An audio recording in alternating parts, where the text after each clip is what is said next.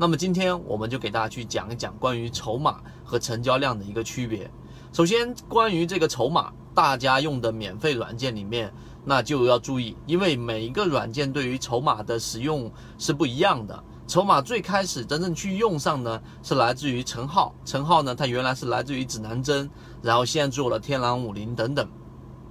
那么陈浩呢，他给去给出的这个筹码呢，他给出的就相当于是每一次成交量，因为成交量跟筹码的这种差异，筹码只不过是把成交量在买每一次价格出现的时候做好一个记录。那么对于筹码来说，我想给予大家一个最核心的内容就是，实际上我们打个比方，我们从 A 点走到 B 点。那么成交量呢，就是你不断的走过去的时候呢，你每个人走过去，我们假设有五十个人从这个地方 A 点走到 B 点，那么一定是有五十双脚印，一百个脚印，对不对？从 A 点走到 B 点，但是这种情况之下呢，成交量所反映出来的很可能是一个人他来回来回来回的走了二十五次。它同样可以出现一百次的这个脚印，或者说你担心，哎，它脚印是反着，它可能走过来之后再绕过去，再走绕绕再绕过去，绕着走，再走五十次，也一样可以创造出五十双脚印。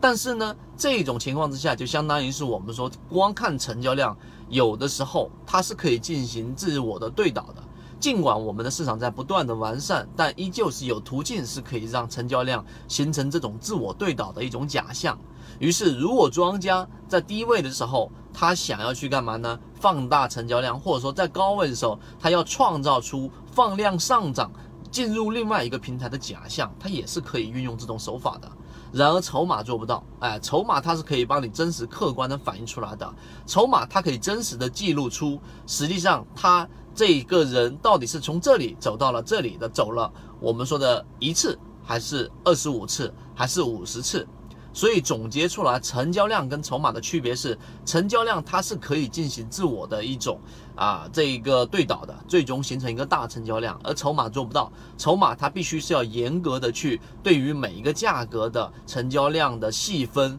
做一个记录，所以筹码呢它是有它的使用价值的，筹码有一个缺点就是它不能作为太长远的参考。例如说，你去看啊三个月的周期或者一年的周期去看筹码的话呢，可能它的准确性会随着时间的增加而不断的降低。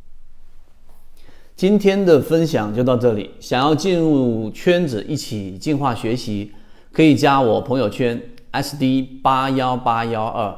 有完整版的视频专栏分享给大家。希望今天的三分钟对你来说有所帮助，和你一起终身进化。